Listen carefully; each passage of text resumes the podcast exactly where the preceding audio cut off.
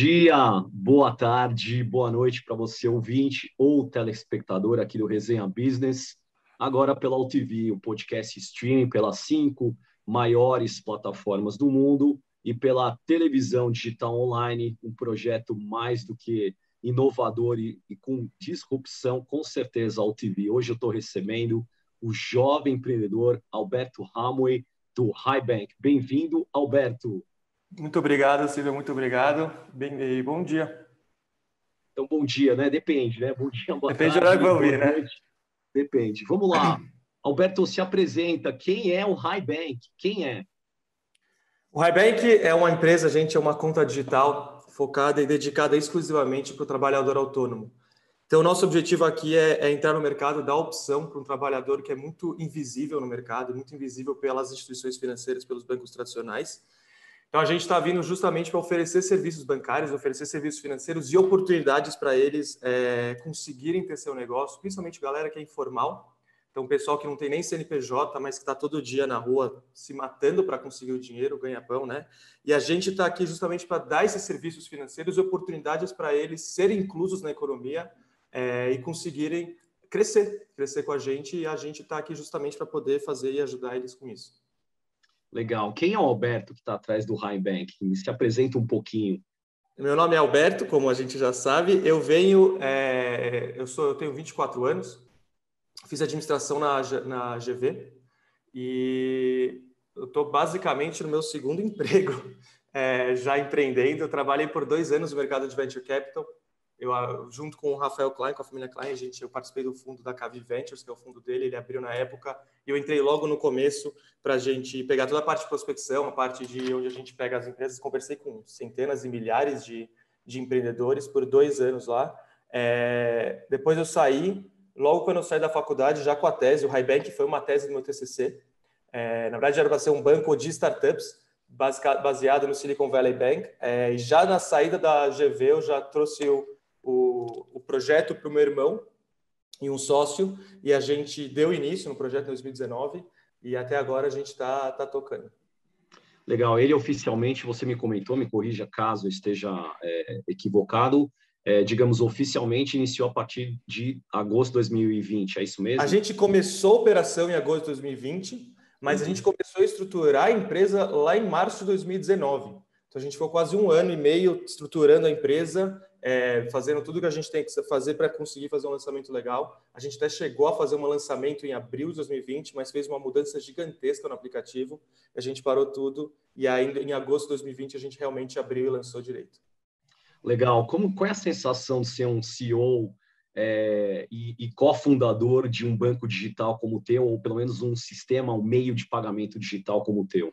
É, a sensação de ser CEO já é uma sensação é interessante. Acho que é, a gente fala que é como ser um general e um pai ao mesmo tempo. Então você tem que é, trabalhar com seu com seu cliente e ter suas estratégias, mas você tem que acho que é uma coisa muito legal que eu aprendi é você dar muita atenção ao seu time, às pessoas. As pessoas no, no seu time, a gente pode até falar, elas têm um pouco de necessidade. Isso eu aprendi na, na, na marra mesmo, que não, você tem que dar autonomia para sua equipe, mas você tem que sempre ser a luz que vai estar guiando eles. Então, é, ser CEO é muito isso, tem que olhar muito a, o macro, né? olhar muito o ambiente onde você está e conseguir direcionar a empresa, mas você tem que olhar muito, muito dentro, muito micro. Eu acho que eu vejo muito CEO não fazendo isso e é um problema e acaba deixando a equipe. Então, é, acho que ser CEO é muito isso, é você tra é, trabalhar entre ser um general e um pai ao mesmo tempo. É, e de uma conta digital, acho que é um desafio muito grande que a gente tem, é um, é um desafio muito é, complicado, mas eu gosto muito, acho que isso me dá um prazer muito grande, porque a gente sabe que os bancos digitais agora estão um certo hype, mas ainda existem muitos buracos, ainda existe um ambiente, é, um gap financeiro muito grande que dá para ser resolvido e a gente quer resolver. Então, é, é só questão de trabalhar, ter e conseguir ganhar cada um dos obstáculos, passar por cada um dos obstáculos. Legal, bonita resposta.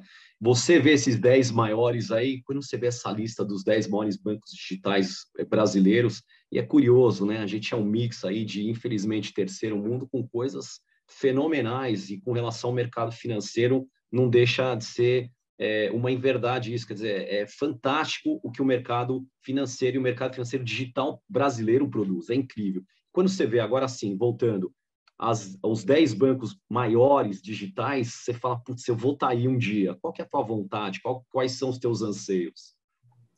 A gente realmente tem a vontade de ser o maior banco é, de microcrédito e de autônomo do Brasil. Quem sabe conseguir até se tornar internacional.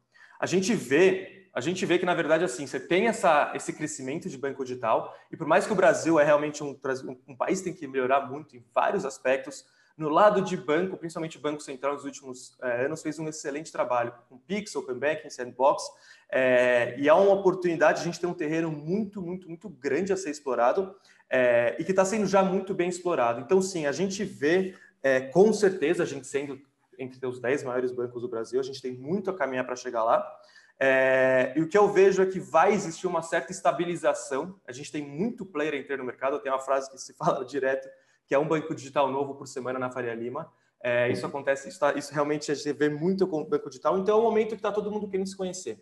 Mas o que eu mais acredito realmente no que a gente vai ver, e acho que é uma, uma teoria muito legal, é que vai se dividir é, os diferentes formas de você, a diferente dinâmica de você trabalhar o banco digital. Então você vai ter bancos digitais de varejo, como a gente vê no Bank, C6, Inter, é, cada um com seus com seu é, público-alvo diferente. Então, você tem o C6 que é mais elite, mais galera de mais classe A e B, a, o Nubank são mais jovens.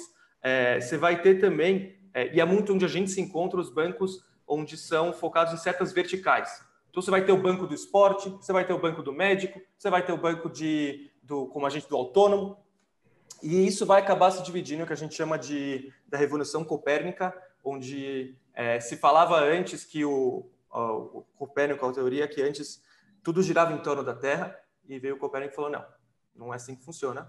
A gente gira em torno do Sol. Então a gente pensava antes que tudo gira em torno de um banco só que vai te dar um milhão de serviços. E essa teoria fala que não, a gente vai ter diferentes bancos diferentes serviços. Então o Facebook está trazendo o WhatsApp, vai focar em, em, em non-bank players. É, a gente vai ter os bancos verticais, a gente vai ter os bancos de infraestrutura, ou seja, bancos que vão oferecer infraestrutura para outras fintechs é, darem isso. Então, assim que eu vejo muito futuro é assim que eu vejo que a gente vai estar é, tá caminhando. E a gente espera, assim, estar tá entre esses principais na parte vertical. Uhum. Nossa, eu tenho várias perguntas, é, mas me conta um pouco mais do, do, do High Bank, da história. É, posso até puxar um lado um pouco mais é, puro, mais ingênuo, mais superficial, mas é, desde o nome e depois dos produtos, que você já falou brevemente na introdução, mas você falou esse é o target, essa é a minha estrutura tecnológica e esse é meu público-alvo. Mas começa do nome, de onde surgiu o nome High Bank? O nome, na verdade, era ARP, ARP é pagamentos, tanto que esse é o nosso nome da CNPJ. E a gente depois aprendeu que não é um nome muito, muito fácil para se falar é, no mundo de startups. Só que a ideia do nome ARP é pagamentos é porque a Arpia, é, para quem não sabe, na verdade é uma águia, é, principalmente da Amazônia do Brasil, é uma das águias, uma das maiores e mais poderosas águias do mundo que está em extinção. E a ideia de trazer a Arpia é justamente trazer esse poder para uma pessoa que é tão muito mal vista no mercado.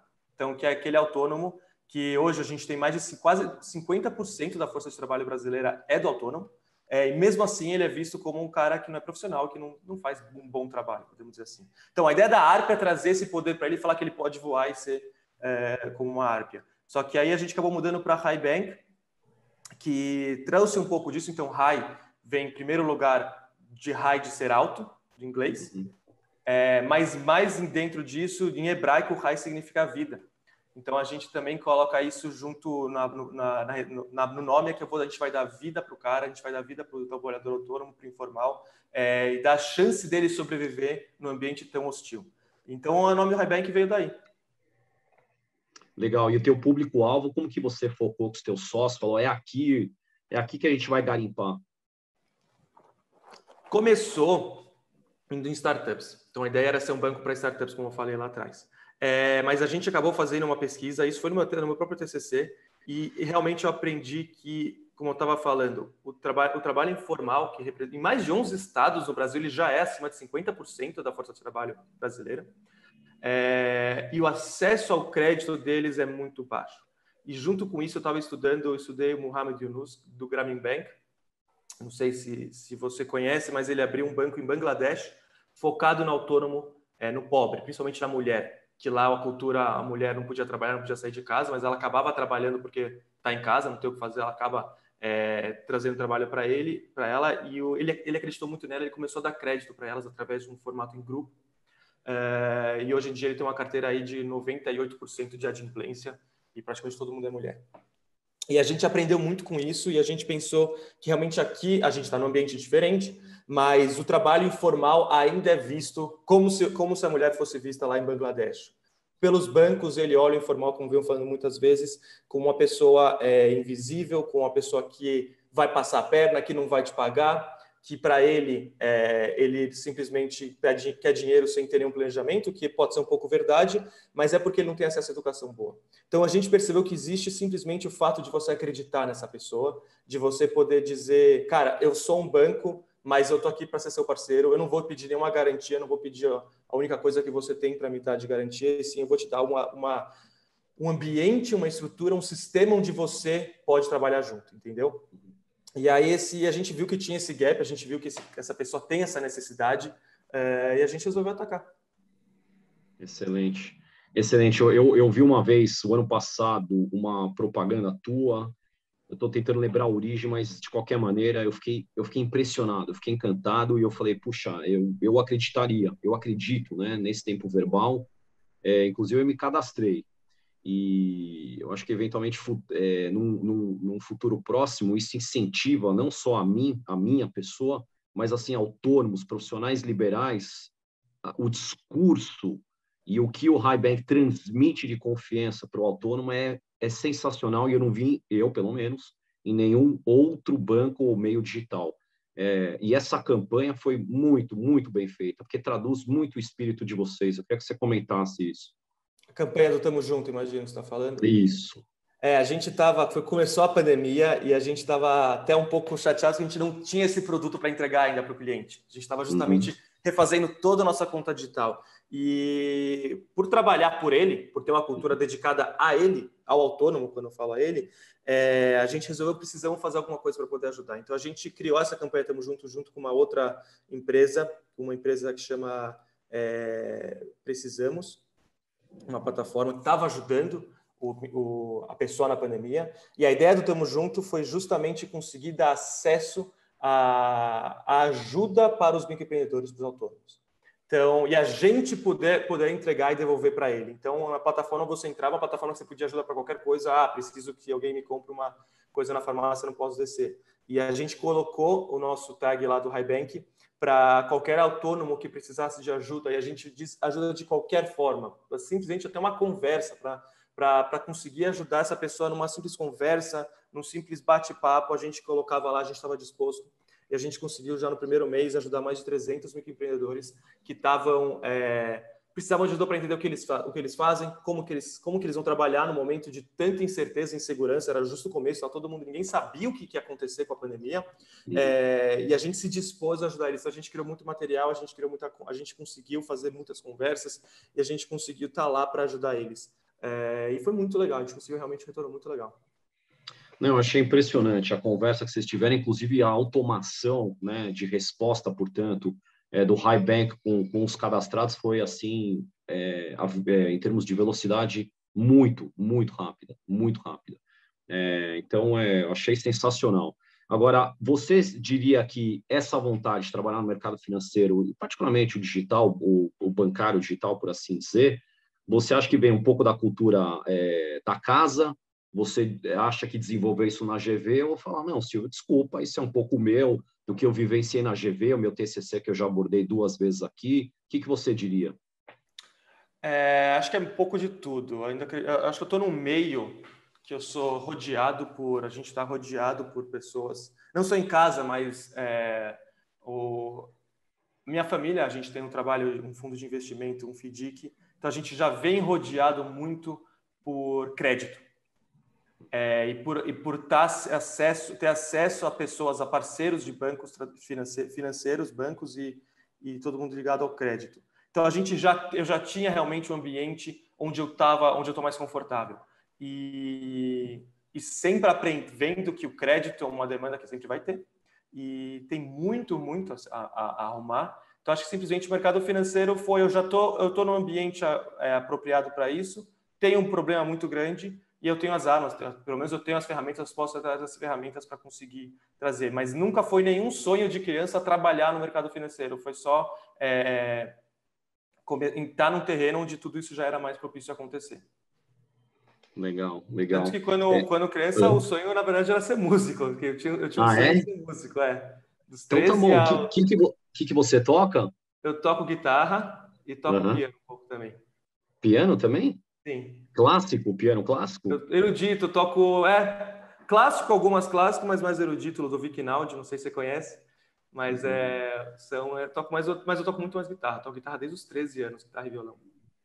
Uau, uau. Que que você gosta de anos eu, 70, 80? De, eu gosto muito rock clássico, muito blues. Acho que eu só toco blues, na verdade. é, e o sonho dos. Da, quando eu comecei a tocar com 13 até os 18, até realmente entrar no mundo, na realidade, meu sonho era se tornar um, um músico, se tornar um, um guitarrista. É, eu toca, sempre toquei muito blues, sempre curti Jimi Hendrix, sempre curti Steve Ray Vaughan, Clapton, é, Dire Straits, foi o motivo pelo qual comecei a tocar. E então até lá eu queria sempre ser músico. Legal. E dá tempo ainda de tocar? Dá tempo ainda de ter um. Dá, não, dá. Tento pelo menos umas duas, três vezes por semana. Chego em casa de noite, não tenho, não posso tocar um amplificador muito alto, mas dá tempo. E eu tenho uma pequena banda, a gente toca toda quarta-feira à noite. Então, pelo menos isso dá tempo de tocar. Legal. Vocês ensaiam juntos em estúdio, é isso? Sim, a gente pega um estúdio, aluga uma sala umas duas horas e toca. Bacana. É a parte que você esquece todos os problemas da vida, simplesmente. É muito gostoso. Legal. E um pouco da rotina é, do Alberto durante a semana, mais ou menos, sem criar lendas e mitos, mas você é super partidário e acordar aquelas coisas de 5 ou 6 da manhã. Como começa ser... mais ou menos o dia do Alberto? Eu queria ser esse cara, queria ser, já uhum. tentei. É, mas eu acordo, normalmente eu acordo 7, 7 e meia. É, duas vezes por semana eu faço academia logo de manhã. É, e aí, 8, meia, 9 eu já tô, começo, começo a trabalhar. É, e fica, né? A gente não tem horário para terminar normalmente, mas aí a gente fica e, e, trabalha até quando dá. E à noite a gente tem realmente tem algumas rotinas justamente para não ser para não ser muito é, não saudável, né? A gente tem que ter rotinas saudáveis. Então sexta-feira isso é por tradição, nem só sim pelo fato de, ser, de eu ser judeu, mas por eu acreditar que faz muito bem também para qualquer pessoa. É, sexta-feira à noite escureceu, eu desligo tudo. É, e até, o, até o, durante o fim de semana, até sábado à noite, domingo, eu não tento não nem pensar no trabalho, nem pensar no que está acontecendo, justamente para dar essa descansada. E aí depois a gente volta ao normal. Então essa, acho que a rotina é uma rotina bem normal. Eu tento realmente de sexta-feira à noite me desligar 100% do trabalho, é, não abrir meia, não abrir nada, pelo, pelo menos o sábado inteiro não não trabalhar. Uhum. E você sonha assim, daqui uns dois, três anos, sei lá, eu não sei, é... bom, são sonhos, né? Não são números que a gente estaria falando a respeito, mas você eventualmente ver o high bank na bolsa, mais do que small caps, até onde o, o high bank quer ir com esses sonhos? Você descansa a cabeça no final de semana? É, isso é uma... De... É, isso é uma isso é uma resposta que a gente até dá para potenciais investidores. É, não vemos, não vejo vendendo high bank para ninguém. Uhum. E sim vejo a gente conseguir crescer de uma forma sustentável. E sim, claro, se a gente conseguir dar um, fazer, um, fazer um IPO, não diria que é em dois, três anos, isso seria um pouco otimista demais, mas sim, a gente espera que pelo menos uns 10, mais de 10 anos, a gente consegue sim é, abrir um IPO e colocar o, o banco na, na, na bolsa. Essa, esse é o exit que a gente tanto quer. Não é através da venda, e sim do, da bolsa, do IPO. Tá. E você já teve vezes que chorou no começo do, é, antes né, do start oficial de agosto de 2020, ficou triste, com raiva, achou que não ia dar certo o high bank, quer dizer, você como muito jovem empreendedor, já se sentiu sozinho, sabe? Não, isso, isso é muito comum. O Israel Salmen, do, da Melius, acabou de lançar um livro que chama Empreender, a Arte de se Fuder Todos os Dias e Não Desistir. Eu acho que isso, isso, isso resume tudo. Muitas, muitas, muitas vezes você chega em casa é, e, e, tudo aconteceu no dia para que não desse certo, para que tudo não desse certo. Então você acaba questionando muito as decisões que você tomou, você acaba questionando muito o futuro que você coloca para si mesmo. Acho que eu quero empreendedor é, seta um, um, futuro. Então, em dois anos eu quero estar aqui fazendo isso. E, e tem muitas vezes que você se questiona e você acaba tendo medo. Acho que o medo é uma, presen medo é uma emoção que está presente muitas, muitas vezes. É, e não é muito a pressão do dia a dia, mas é muito o futuro. Você trabalha muito com as incertezas. Então, hoje uma startup é o, é o negócio mais arriscado que você pode ter, desde empreender até investir em uma. É, então, a gente trabalha muito com incerteza, mas acho que assim, eu aprendi a lidar com isso simplesmente é, tentando simplesmente me desligar, é, respirar um pouco, tentar pensar em outra coisa, o que é um pouco complicado. É, dorme no dia seguinte, a gente acorda e tenta de novo. É, mas assim, acontece muito e você precisa simplesmente conseguir lidar, senão não, não vai para frente. E lá atrás, no comecinho, é, já pensou em desistir? Ah, desistir, eu acho que não. Nunca pensei em desistir. Acho que o começo foi é mais difícil, na verdade, hoje. Tá? Hoje, quando você está com uma operação, antes é tudo em sonho, é tudo intangível ainda. Então, é, é eu não tenho nada para me, me, me convencer do contrário, que não vai dar certo. Quando você começa a operar, quando você começa a ter tudo que você acha que acontecer, isso acontece com todo mundo, mas é muito engraçado nada do que você espera, do que você planeja, vai acontecer como você esperou e planejou. É, e a beleza do ser CEO, e é, como, e é, isso quando a gente se trata, quando fala que é como ser um general, é você ser adaptável. Então, acho que Napoleão falava muito isso, que você tem que ser é, completamente flexível, adaptável a qualquer coisa. Você não pode se, se deixar preso a, ao teus, aos seus pensamentos. Então, é, quando você começa a operação, tudo que você estava planejando que ia acontecer foi, não acontece. Isso, isso foi com a gente também. Uh, a gente tinha um plano, a gente tinha um caminho que a gente ia seguir. Agosto começou, é, a gente começou a ter abrir, abrir muita conta, a gente conseguiu abrir muita conta, a gente começou a ter problemas de tração, é, e você vai pivotando, e você vai mudar. Então, a gente que já, acho que a gente já mudou o Highbank em direção umas três, quatro vezes de agosto para cá. A gente já mudou muitas coisas de como que a gente vai agir, como que a gente vai trazer valor para o cara, para o cliente. É, e aí onde vem esse medo é quando você fala, você tem que ser humilde o suficiente para não ser apegado a nada que você pensou, tem que ser muito humilde para falar, tá, isso que eu pensei lá atrás não é certo, vamos, vamos mudar. E quando você consegue mudar a tempo, quando você tem essa flexibilidade, essa humildade, e, e aí é onde você vai encontrar o teu sweet spot e é onde você vai decolar. Então, acho que o principal ponto é, para você vencer esse medo é você nunca se apegar a nada que você pensou, que você desenhou, e sim se apegar. Você tem que se apegar ao seu cliente, você tem que se apegar ao que o seu cliente quer, não ao que você quer para o seu cliente. E eu acho que é aí que você, e aí quando a gente tem mais o medo e conseguir ter, fazer as pivotagens e conseguir mudar. Você se vê, apesar da extensão territorial brasileira, nesse gigantismo nosso e esse desafio também, é, expandindo, assim como o Nubank, é, para a América Latina? Sim, com certeza. Com certeza, não só América Latina. É que acho que é muito cedo para a gente começar a pensar nisso. A gente tem muito a se fazer aqui no Brasil, uhum. é, mas a gente sonha grande. E, gente, e tem muitos países é, que têm esse, esse também esse trabalho de autônomos, países muito subdesenvolvidos. Então, lá perto da Índia, onde começou o Bangladesh também, como a gente sabe, onde começou o Grameen Bank, uhum. mas não só a América Latina, porque é, e sim começar, a América Latina muito disso, mas começar a ir para países muito mais subdesenvolvidos, onde o autônomo é o centro da economia é, e sempre é muito mal visto. Então tem esse caminho sim que pode ser percorrido. Legal. Dos bancos digitais, caso você queira mencionar, quais são os que você realmente admira, ou gosta, ou vê com bons olhos, ou seja da marca, da penetração do mercado, no, do nicho que eles atuam? Quais que você admira dos digitais? É, eu acho que o primeiro que a gente tem que sempre falar é o Nubank. É, foi o Nubank tem uma história maravilhosa é, e eles fizeram um trabalho muito, muito bem feito. E é o que eu falei, eles, eles pegaram um problema, é, se apaixonaram pelo, pelo cliente, pelo problema desse cliente que, e, e, e atacaram de uma forma magética. Então, acho que o Nubank é uma empresa que todo mundo tem que, qualquer empresa, tá? Não só banco digital, qualquer empresa tem que olhar muito é, como que eles conseguiram fazer um trabalho simples. Acho que o simples é a beleza da história do Nubank é, e como que eles conseguiram é, abraçar o cliente de uma forma muito fácil.